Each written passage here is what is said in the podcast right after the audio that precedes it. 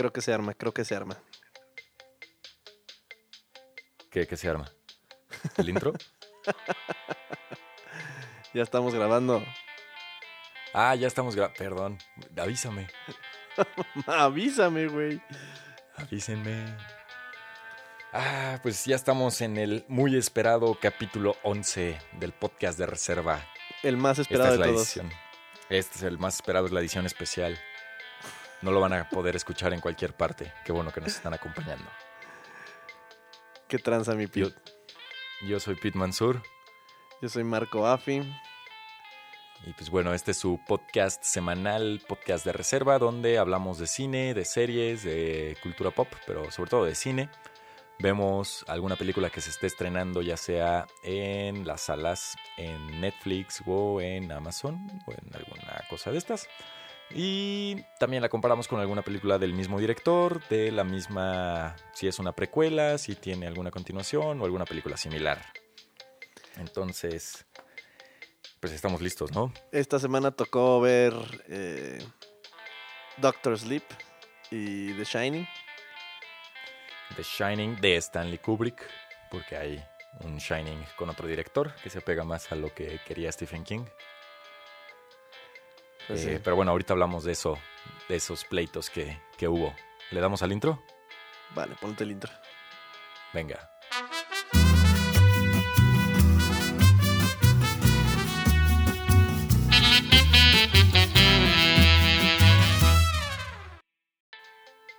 Tons, tons qué?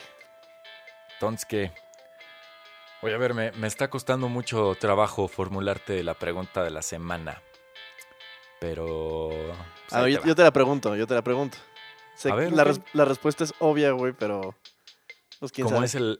Como, como es el super especial capítulo 11, se valen los cambios. Se cambian las reglas. Exacto. Si te llegan a ofrecer lo que ofrece la, la villana esta de, de Doctor Sleep, una opción para Ajá. no ser inmortal, güey. Pero, pero extender, tu vida. Si te alimentas bien y tú sabes lo que eso implica. Lastimar a otras personas. Sí. ¿Tomarías la opción? ¿O qué? No, mejor dicho, ¿qué te haría llegar a tomar esa opción? Ah, no sé. O sea, la verdad es que no tomaría esa opción. Se me hace algo muy eh, horrible lo, lo que hacen. eh, inhumano. Eh, no sé a qué punto necesitaría llegar yo para tomar esa opción. Quizá más que por salvarme a mí, por salvar a alguien más, es que podría hacerlo.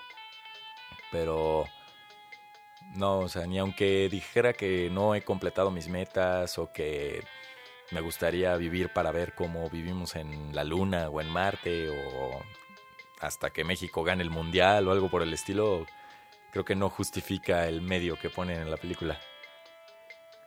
Sí, yo también creo que es, un poco extremo. Se, trata- se, se tiene que tratar una cierta, cierto tipo de persona para poder aventarte así, porque sí, o sea, el- el- el- eso es lo que hace el villano de esta película, de Doctor Sleep. Y yo creo que tendrías que ser una persona un poco muy, no un poco muy, muy ambiciosa para poder jugártela así, porque es una vida muy, muy nómada, ¿no? La que llevan los villanos de la película. Sí. Sí, no, la verdad, se pasan. Se Se pasan, de lanza. pasan. Oye, pero bueno, a todo esto, ¿qué tal Doctor Sleep? ¿Qué te pareció? Híjole, me gustó. O sea, no es una mala película. Era una orden un poco complicada, ¿no? La que tenía este Flanagan. En Ajá. cuanto a, güey, una secuela de una película que famosamente no le gustó a, a Stephen King. Ajá. Entonces, tratar de complacer a este güey, pero siguiendo la historia de una película que a él no le gustó. Y además, seguir los pasos de Stanley Kubrick. Verde, entre más lo, lo dices y pones todos sus peros, más veo como la misión imposible. Está Ajá, cañón. Era una orden altísima y creo que este hombre salió con los brazos arriba y, y tiró buenos golpes. O sea, sí se defendió. No hay, no hay forma de decir que es mejor que The Shining en de ninguna forma, pero se Sí, defendió. levantó las manos y dio un buen round. La verdad, jugó los 12 rounds y se quedó parado. Estuvo, estuvo bien. Es una buena secuela. Es una historia completa. O sea, sí suceden cosas. No, no todo gira en torno a, al hotel de la primera. Sino que tiene más trasfondo.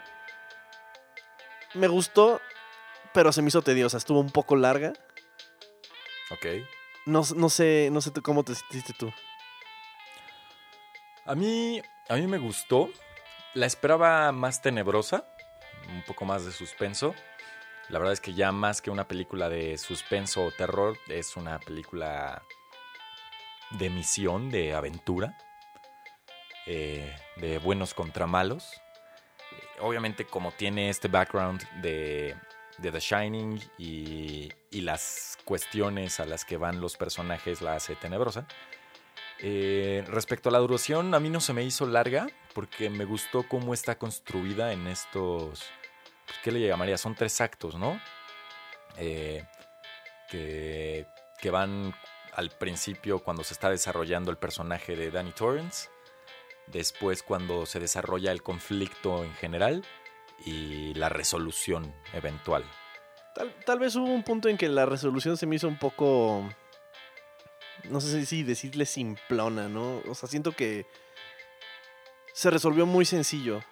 No sé si, no, no, bueno, tal vez no. Sí, pero o, o, lo que pasa es que... Lo comentaremos dale, dale. en spoilers, pero... No sé, me, me, quedé como neutral. No salí encantado y no salí odiándola. Salí bien, ok, chido. Ok. Fíjate que yo, yo salí, yo salí ayer haciéndome esa misma pregunta porque digo igual sin entrar en spoilers, pero para que haya una buena resolución tiene que haber un momento en el que el protagonista esté en problemas extremos y que creas que ya no lo va a lograr, ¿no? Eso es como se tiene que hundir para luego levantarse eh, heroicamente. Y nunca llega a ese punto como tal. Sin ah. embargo, como se van desarrollando los sucesos, a mí sí me latió. ¿Qué, qué, qué ibas a decir? Sí, sí, o sea, sí se desarrolló bien la película y entraron muy, muy a fondo en los personajes. Me gustó que hayan desarrollado mucho a la villana y a su equipo de, de maleantes. Eso, eso le, le, le, dio puntos, no fue nomás una típica soy mala porque soy mala, sino, o sea, se notó que su personalidad y todo como ella actuaba iba con sus acciones. Eso me Ajá. gustó. Pero no sé, siento que me, me, quedé muy neutral. No sé si todavía no la marino bien en mi cabeza, la vi todavía apenas ayer. Ok. Y pues también como, como lo dijimos, íbamos a ver primero The Shining y luego esta. Bueno, yo lo hice así para tenerla fresca. Sí, yo también lo hice así y creo que aunque no es estrictamente necesario, ayuda mucho a que disfrutes más la película. Sí, yo creo que sí, sí, es necesario si quieres disfrutar al máximo porque pues salen referencias cuando está cuando llegan al hotel y todo. O sea, sí sí es primordial verla para poderla disfrutar. Si no, si no la has visto, la puedes ver y dices, ah, una película. Chido. Sí. Sí, le, le, le, lo, la cachas bien y la puedes entender sin necesidad de ver The Shining. Pregunta, güey. Es una película de terror principalmente. ¿Te dio miedo? ¿Esta? Ajá. No. No, no, no. Tiene dos, tres jumpscares, pero no, no me dio miedo en ningún momento y no sentí una tensión. Eh, quizá un poquito cuando es el tercer acto, cuando llega el Overlook eh, al hotel, pero no, realmente no lo sentí. Yo igual, o sea, cuando llega al hotel es cuando empiezas a sentir como, ay, güey, esto es familiar y ya sé cómo está el pedo aquí. Pero antes, buscando su identidad propia de la película, no entra yo creo que en una película de terror. Sí, y es no. lo que primordialmente esto se suponía que era. ¿Sabes qué sentí? El, el fuerte, que, bueno, lo que yo considero el fuerte de Mike Flanagan, es extender estos momentos de suspenso que pueden o no llevar a un susto y lo sabe extender muy bien y sabe manejar muy bien las cámaras y qué es lo que te va a enseñar y lo que no te va a enseñar. Pero aquí como tenía tanto material que abarcar, tantos actos que cubrir, tantas referencias que darte, no le daba el tiempo para poder extenderse en lo que él hubiera querido para crear este suspenso. Sí, ajá, siento que estaba como un poco apresurado y es muy raro en él porque normalmente él se toma su tiempo. Se la lleva Exacto. leve, se la lleva suave y lo va sacando. Exacto. Es- Pero aquí era una historia tan larga que no le dio. Ajá, sí, era una historia un poco larga y. Pues adaptarla era, era una, como te digo, era una orden muy, muy complicada. Y la sacó a flote, muy chingón. Sí. Y tengo entendido que a Stephen King esta sí le gustó. Sí, pues ya ves que te compartí esa nota que hizo una función privada Mike Flanagan con Stephen King, porque Stephen King odió la película de Kubrick, ahorita hablamos un poco de ello. Y, y de hecho, Flanagan, cuando habló con Kubrick sobre hacer Doctor Sleep, él sí le dijo que quería tomar como referencia, digo, habló con King, perdón, Sí. con Stephen King sobre hacer Sí. Doctor Sleep. Yo hacía cabrón. Sacó la Ouija para hablar con Kubrick. Este, no, habló con Stephen King para hacer Doctor Sleep, pero él dijo que quería basarse en la obra de Kubrick, ¿no? Pese a que Kubrick cambió el final y cambió varias cosas en El Resplandor. Pero es que es más influente en la, en la cultura popular la película que el libro, desafortunadamente. Exacto. Entonces no podía hacer una, una secuela directa del libro. Porque, na- o sea, la gente la iba a hacer de pedo. No iba a ser bien recibida. Tenía que tener Ah. referencia a la de Kubrick. Ajá. Habría significado tener que hacer The Shining primero para poder hacer Doctor Sleep. Y alguien más ya intentó hacer The Shining y no pudo ni llegarle a los talones de lo que hizo Stanley Kubrick, a pesar de que haya cambiado tantas cosas en, en la historia. Yo honestamente nunca he leído ni The Shining ni Doctor Sleep. Son unas Biblias. No me ha animado. Sí, no. Pero. sí, la- Ahorita te voy a educar un poco porque me puse a investigar cuáles son las principales diferencias. Ah, En- Denso. Entonces, denso. de... Sí. Entonces, ahorita que acabemos de hablar de Doctor Sleep, te voy a dar tus clases sobrino. Ok, tío, gracias. Oye, y es... Las actuaciones, güey. La, la morrita esta, la, la que sale como que tiene el Shining más poderoso de la historia. Ajá. ¿Te, te gustó su actuación? Eh, creo que estaba un poco alzada. Eh, y no sé si es ella o la manera de dirigirla o la manera en la que está retratado el personaje. Pero me hubiera gustado verla eh, evolucionar lentamente. Creo que muy rápido adopta el yo soy la maestra de mis poderes y, y eso se me hizo un poco alzado. Eh, pero pues bueno, creo que funciona. ¿Tú, ¿A ti qué te pareció? Es que siento que no había un, un peso emocional en ciertas cosas, con, o sea, con lo que pasaba y cómo actuaban los personajes. Unas muertes un poco de gente muy cercana a los, a los personajes principales. Y neta, no les afectaba ni tantito. Ah, bueno, en eso sí tienes razón. No había como un peso emocional de lo que estaba sucediendo. No había como una congruencia, güey. Y eso. No sé si era mala actuación, mala adaptación del guion. No había tiempo porque pues, no era necesario para que se moviera la historia. Fue un, poco conveniente. Ya- creo que ya sabes a qué me refiero. Sí, sí, sí, sí. Sí, lo, lo comentamos más al rato, pero sí tienes razón. Creo que faltó un poco más de expresión por parte de los actores.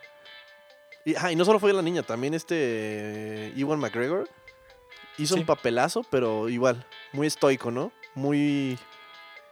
Muy en una sola nota.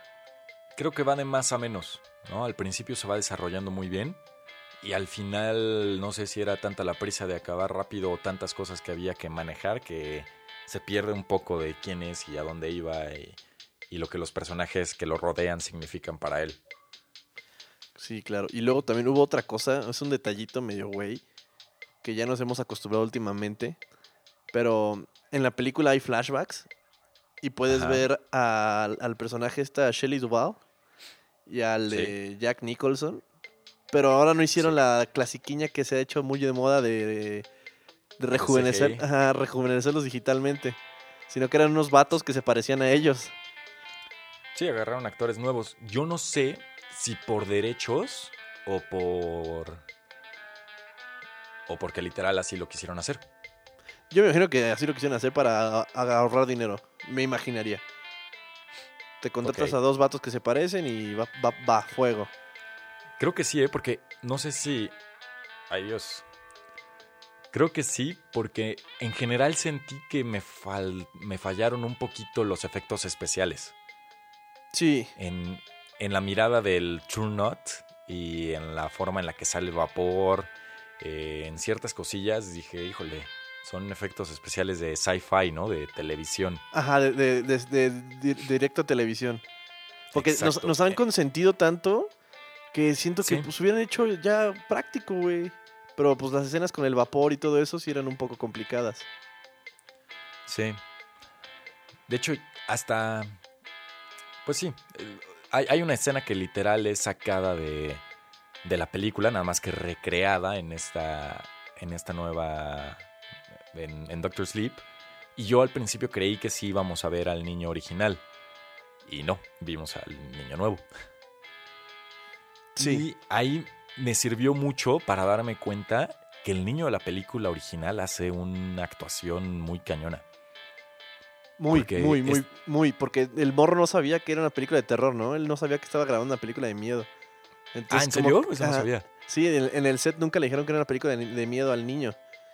Entonces, Nada más le pidieron que. ajá, le, le decían que hiciera las cosas. Y él, él, el morrillo, se improvisó lo de que mover el dedito para que cuando hablaba su ima- amigo imaginario. Ok. Pero eso lo hizo creo que desde su, desde su audición y desde ahí quedó el güey.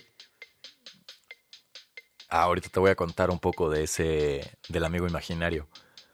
Pero sí, el, el morrito de The Shining es espectacular. Y este nuevo morrito eh, no lo hace mal, pero. No sé, como acababa de ver The Shining, esperaba ver sobre todo la expresión en los ojos que tiene el, el niño en, en la primera película. ¿Sabes qué siento que fue lo que pasó? Stanley Kubrick literalmente torturó a sus actores al borde de que tuvieron un, un mental breakdown y que estuvieron valiendo pito. Y siento Pues, que Mike Flanagan, Mike Flanagan los trató muy bien. Sí. los quiso mucho y no, no los maltrató como Kubrick y por eso no, no se ven realmente cansados y destruidos. Sí, lo- los apapachó más de la cuenta. Y Kubrick sí, sí usaba los métodos más extremos para poder sacar las emociones que quería de sus personajes. Famosamente, ¿no? La escena de, la, de cuando los está persiguiendo con el hacha Jack Nicholson a Shelley Duvall y al morro en The Shining, la, la filmaron como 120 veces. Sí. De hecho, el. También sabías que el, el Lloyd de The Shining es el actor que eh, la hace del pedófilo en Lolita. Y Ah. eso lo mantuvo hiper secreto, así no dejaba que nadie entrara al set cuando él estaba ahí grabando sus escenas.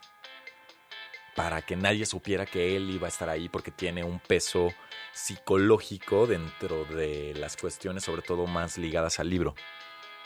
Mm, ya. Pues sí, Doc- Doctor Sleep, ya nos estamos adelantando acá con... Con The Shining. Sí.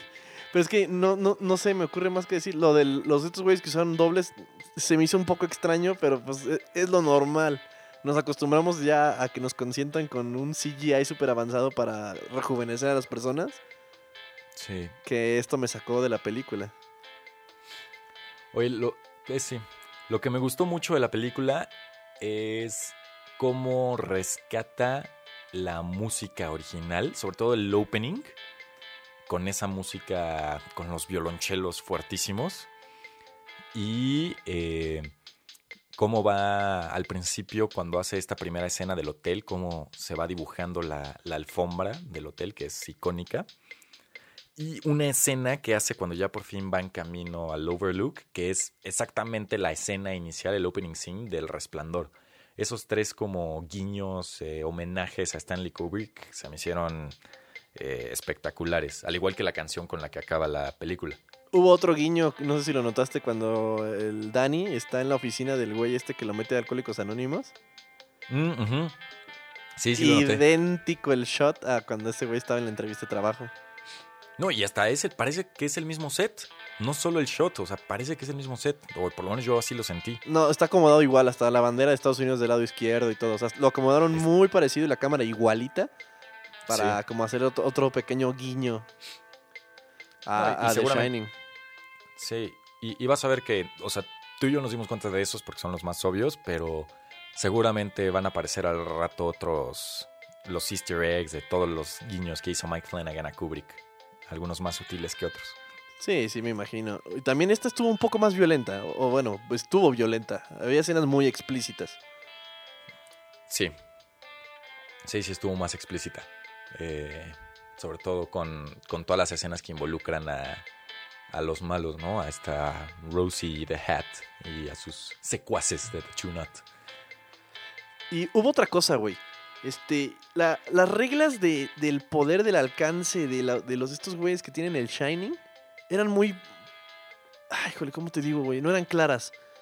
A veces podían hacer cosas bien cabronas y a veces no podían hacer nada. Eran como muy mal moldeables a conforme la historia lo necesitaba. Mm, ok. Principalmente me refiero a la, a la, a la negrita esta, la.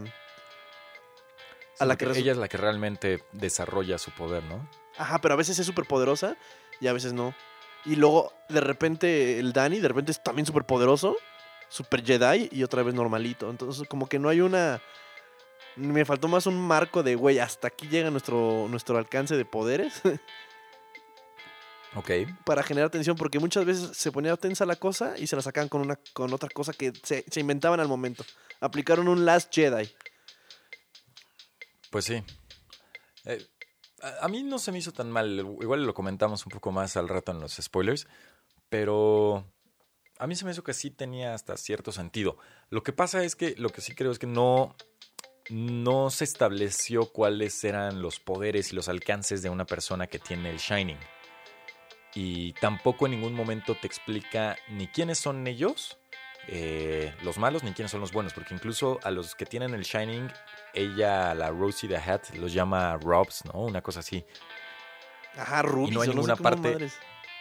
Ajá, y no hay ninguna parte en la película en donde te explique por qué les llama así, de dónde vienen, cuáles son los ancestros. O sea, todo este background que tienes que tener para entender. Eh, para entender la película. Sí.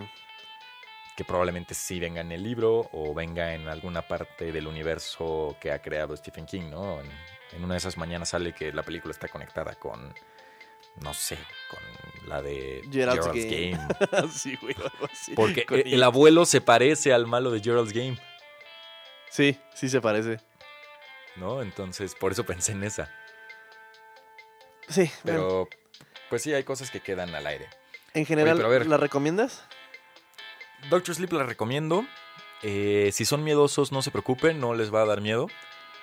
Eh, sí tiene sus cosas tenebrosas, tiene un par, uno que otro jumpscare, pero debo de confesar que ahora que volví a ver The Shining, me causó, sí me causó más ansiedad que ver Doctor Sleep, a pesar de que ya la había visto varias veces. Y me quedé dormido viendo The Shining, no porque me quedara dormido, sino porque... No, a ver, eh, escucha, escucha, cállate y escucha. Literal, ya eran las 12 de la noche y dije, ok, ya no la voy a acabar de ver, me voy a voltear a dormir, pero pues la voy a dejar con el sleep. Porque de todas maneras ya la he visto, entonces no es como que me vaya a arruinar algo. yo conscientemente dije ya me voy a dormir porque ya era muy noche. Es la última vez que lo hago.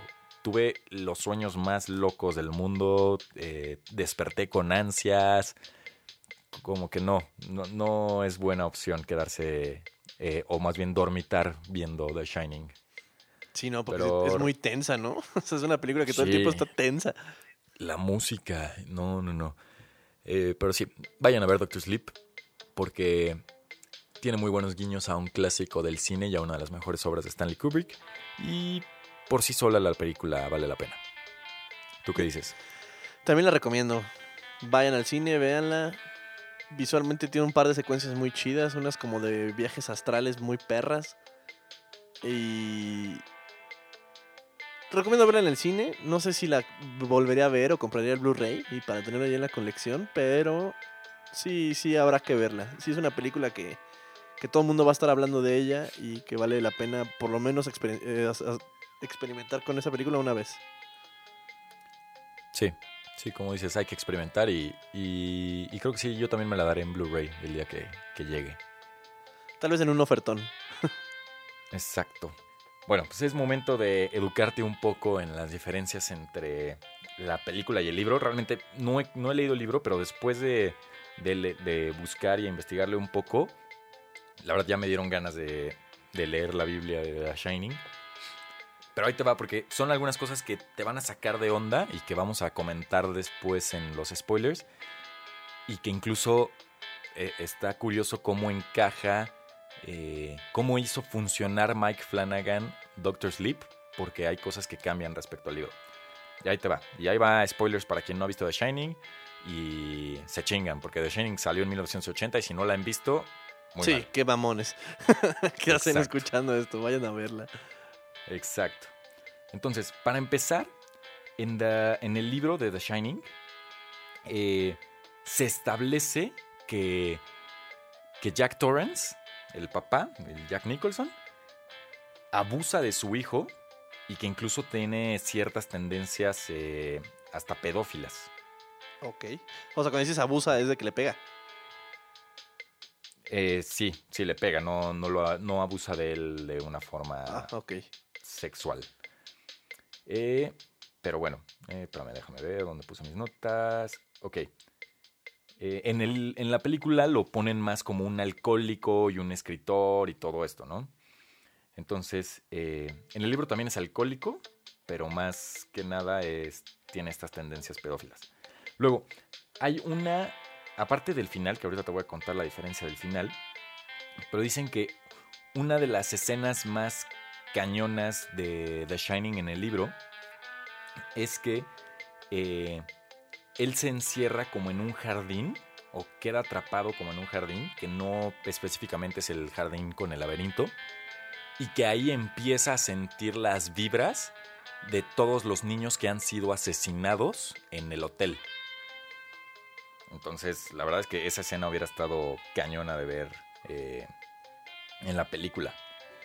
Luego, eh, en el libro sí se establece que el hotel es un ente maligno y que es capaz de volver loco a quien sea y, por ello es que vuelve loco a, a Jack Torrance y por eso va y hace lo que hace.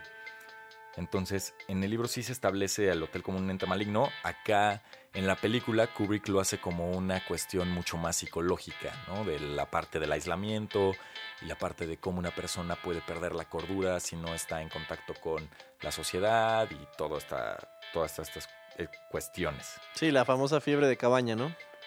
Exacto, la cabin fever. Y bueno, ya llegando literal al final, ya ves que eh, Danny se comunica con el, con el cocinero, el Dick Halloran, y este regresa y en la película así llega, abre la puerta, a ver, los voy a salvar a todos y llega Jack Torrance y le clava el hacha en el pecho y vale madres. Sí. En, la peli- en el libro sí vive y de hecho escapa con ellos. Entonces, pues bueno, ahí primer cambio fuerte. Luego, en el libro, el amigo imaginario de, de Danny, el Tony, el Tony, eh, no es el dedo. Literal se le aparece como un ánima. Como alguien que tuvo The Shining y que desapareció. O que ya se murió. Sí, lo que te digo, que en el- en- en- en lo del dedo fue idea del morro. Y Exacto. Kubrick se la quedó. Y Kubrick lo adaptó, entonces ahí pues sí, el morro sacó 10. Eh, luego, al final, ah bueno, la Wendy, la esposa, en el libro es rubia, es atractiva y pues en la película no, Sí, no. para nada. Pero la, la Shelley muy es guapa. O sea, fuera del The Shining, estaba, estaba literalmente al borde de un colapso mental. Pero fuera de eso, Shelley Duvall era muy guapa. Pues le enchucaron los dientes en The Shining o... Le- o sea, O la, no hizo, la hicieron mierda. O sea, neta, creo que tuvo un. un- des- después de eso ya nunca estuvo, estuvo bien, güey. No ma, pinche Kubrick. Y pues bueno, eh, con, con todo esto de que el hotel es un ente maligno, en el libro, los animales que están como colgados, que son cazados y así, cobran vida y atacan a la familia, sobre todo al, al Danny. A la pues, madre. ahí, eh, el hotel ataca también. Y eh, pues Jack sí se vuelve loco, más, más que por la parte social, porque el ente como que lo posee, digo, el hotel lo posee. eh, usa un mazo en vez de un hacha y logran escapar. En, en el libro no existe este laberinto de jardín, sino que más bien logran escapar el Dick, el cocinero, la Wendy y el Danny. Y justo cuando escapan, el hotel explota, porque lo hacen explotar por las calderas. O- ok. Ok, ¿ok? Entonces, Entonces, guarda ese último dato porque pues, Sí, obviamente va a sí, estar sí. cañón en los spoilers. Eh, pero pues bueno. Y pues, por ejemplo, todo lo de lo que le metió Kubrick, que no estaba en el libro, las, las gemelas no están en el libro. Eh, la mujer desnuda en el baño 237, digo, en el cuarto 237, tampoco. Eh, el señor vestido de perro haciéndole el blowjob al otro cuate, que esa escena es así bien... te saca de onda, ¿no? Porque jamás la ves venir en la película. Eh, esa no está, esa la puso Kubrick. Es que todo al final, del, al final del día, este, es un, es un medio visual. Entonces Exacto. necesitas esos, esos visuales creepy para, para traumar a tu audiencia, porque este Flanagan en la de Doctor Sleep abusa de la, de la viejita de la bañera y, la, y le hace que todo su sh- shtick sea salir de las bañeras, güey. Sí. Y, y eso se lo debe a Kubrick. Y bueno, todo lo de la máquina de escribir no existe en el libro. Sí, o sea, lo- Es- lo, más icónico de la película no existe en... Sí, no, no existe en el libro. Entonces, pues por eso yo creo tanto el enojo entre King y Kubrick, ¿no? Y sin embargo, eh, creo que sí agradezco que Kubrick haya hecho todos esos cambios para crear la obra maestra que hizo. Yo también, no tengo ninguna queja. Pero pues bueno, creo que tengo ya mucho que decir, pero ya en la parte de los spoilers. No sé si quieres comentar algo más de The Shining. Un peliculón, un clásico. Nunca he sido muy fan, pero ahora que la vi la aprecié muchísimo más. La última vez que la vi fue cuando teníamos nuestro, nuestro clubcito de cine en la universidad y la pasamos ahí. Hace como siete años, yo creo, ¿no? Ajá, esa fue la última vez que la vi, entonces ahorita la, la volví a experimentar un poco más, más peludo. Y sí, Sí, sí, es tan perra. sí, es muy buena. Pues vean The Shining. Si no han visto The Shining, tienen que verla. Aunque ya les haya contado spoilers, eso no tiene nada que ver porque todo el terror psicológico de Shining está en verla y escucharla. Sí, la pueden ver en Cinepolis Click y es la versión extendida. Exacto. Oye, ¿y viste algo más en la semana? No, no, no vi nada en la semana. Ahorita que lo recuerdo, iba a ver la de Enter the Void que compré en, en Blu-ray y no me la he aventado. Ok, La voy a ver y ya te platicaré qué tal. va. Pues yo, yo ya me aventé los tres primeros capítulos. Bueno, ya van en el cuarto, pero me aventé los tres primeros de la serie de Watchmen. Y me está gustando, ¿eh? Sí, mencionabas que es una secuela de la película, ¿no? Que es después de lo que pasó en la película.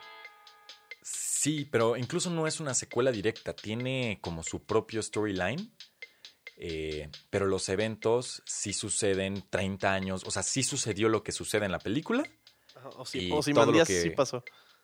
ajá, o si Mandía sí pasó, sí todo mundo, o sea, sí unió a la raza humana en contra del Doctor Manhattan, toda esta parte sí pasó. Y, y pues ya más bien es como cómo sigue la vida después de los Watchmen. Y es más bien una cuestión de, de segregación, de, de una nueva o- de un nuevo Ku, Ku- Ku Klux Klan, que ahora en vez de usar las máscaras del Ku, Ku- Ku Klux Klan, maldita sea que trabalenguas, eh, usan máscaras Rorschach. Ya, lo usan como símbolo a ese güey. Exacto, y todo el conflicto también entra porque a la policía le permiten salir enmascarados con unas máscaras amarillas, porque si no, cuando las personas de la séptima caballería, se llama ahora el KKK, eh, los detectan y van y atacan a sus casas o a sus familias porque les pueden ver el rostro. Entonces, tanto la policía como los malos tienen los rostros ocultos y ahí se desarrollan varias cosas. Poco a poco van apareciendo los personajes de Watchmen, los, los héroes. Entonces, la verdad es que está interesante. Está medio lenta, la historia se va desarrollando muy lentamente, pero eso también permite que los personajes se vayan desarrollando muy bien. La, la recomiendo bastante en HBO. Sí, pero si no han visto Watchmen, eh, creo que es una de las mejores películas de superhéroes y salió ya hace unos años. Sí, Es larga, Creo- es, es, es básicamente comentario político de, de su tiempo. Y he visto varias Sí. quejas en internet de gente diciendo que la serie se pone en muchos temas políticos. Es como, güey, es un cómic que literalmente existe por hacer una crítica política. sí. Sí, si esperabas, a- si esperabas solamente ver superhéroes, estás viendo la, la serie equivocada. Ponte a ver Arrow o Daredevil o algo así. Sí, el villano de Watchmen de la película, yo creo que es el mejor villano de todas las películas de cómics que ha habido. Y Thanos me la puede cromar. Y, y de los mejores villanos, punto. ¿no? Sí, está cabrón. No solo de cómics. Exacto, la manera de, de resolverse es brillante. Pero sí, vale la pena ver Watchmen. Siguiente semana, ¿qué vamos siguiente a ver? semana. Pues yo tengo muchas ganas de ver Ford versus Ferrari. O contra lo imposible, como cruelmente la están llamando aquí en México. Y yo quiero ver Dead, The Dead Don't Die, pero es una película independiente de zombies con muchos actores grandes. Que con creo, Bill Murray. sí. que creo que es, es la de medio pelo. Entonces hay que ver la de. Bueno, hay que ver las dos.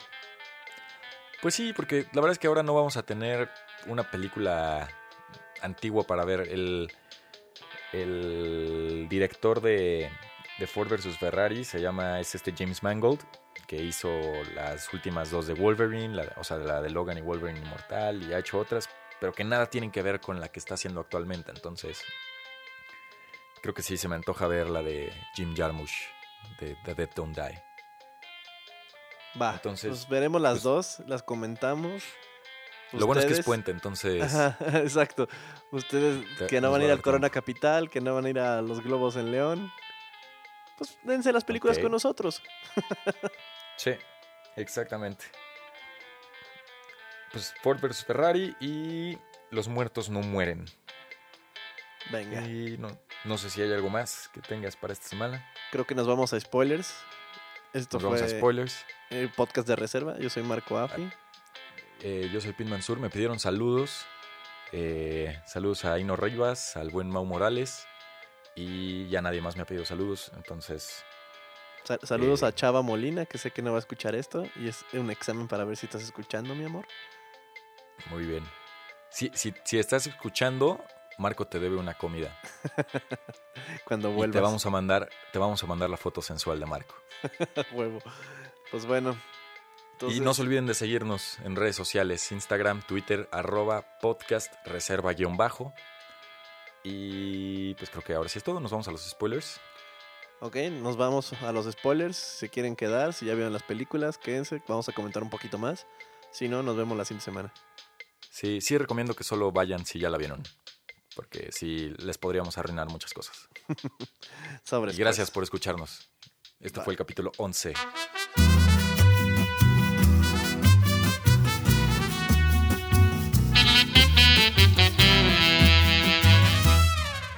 Spoilers. Spoiler alert.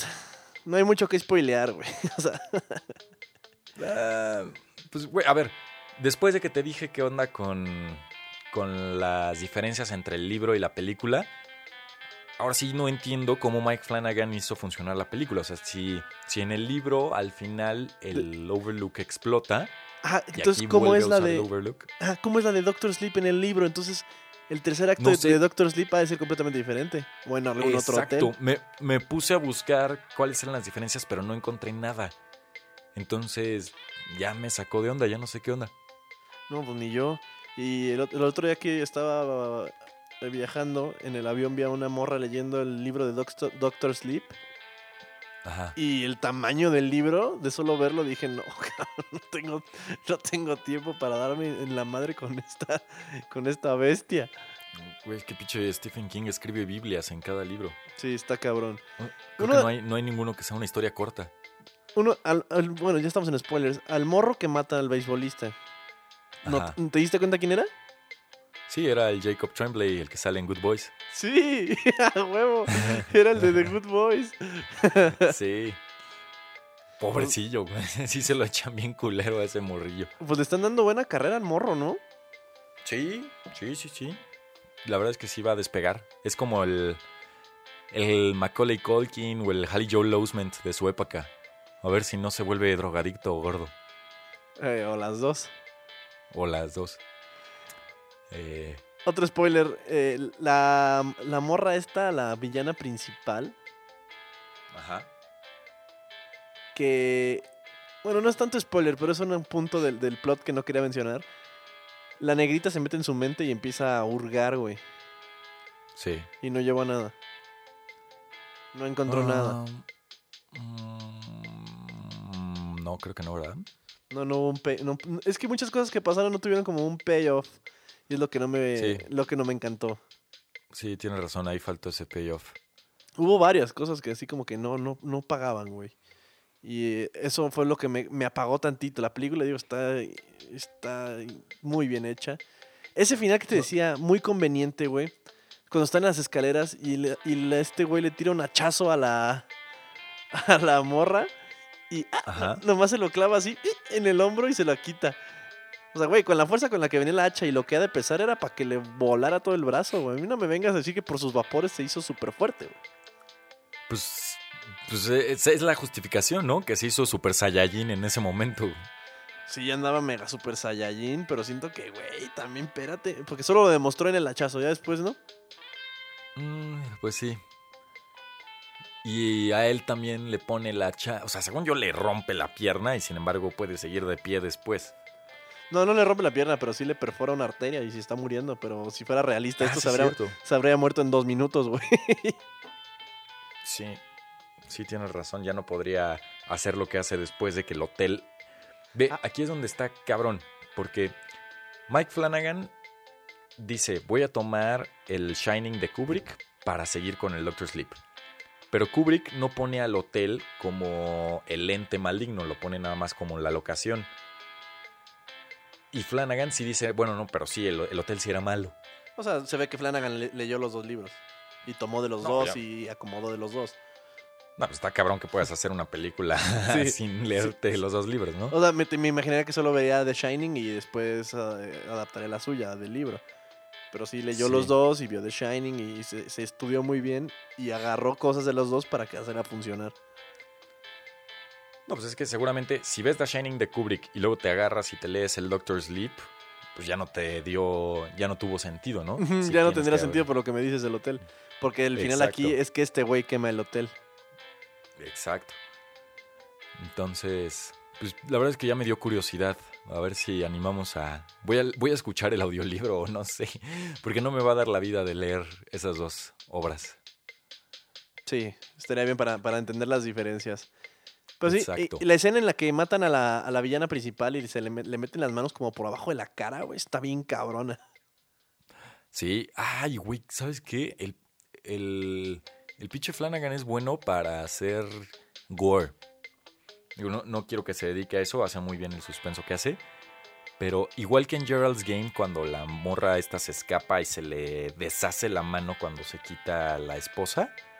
Aquí igual la mala, cuando está en los archivos, cómo saca la mano de, de los archivos. Uy.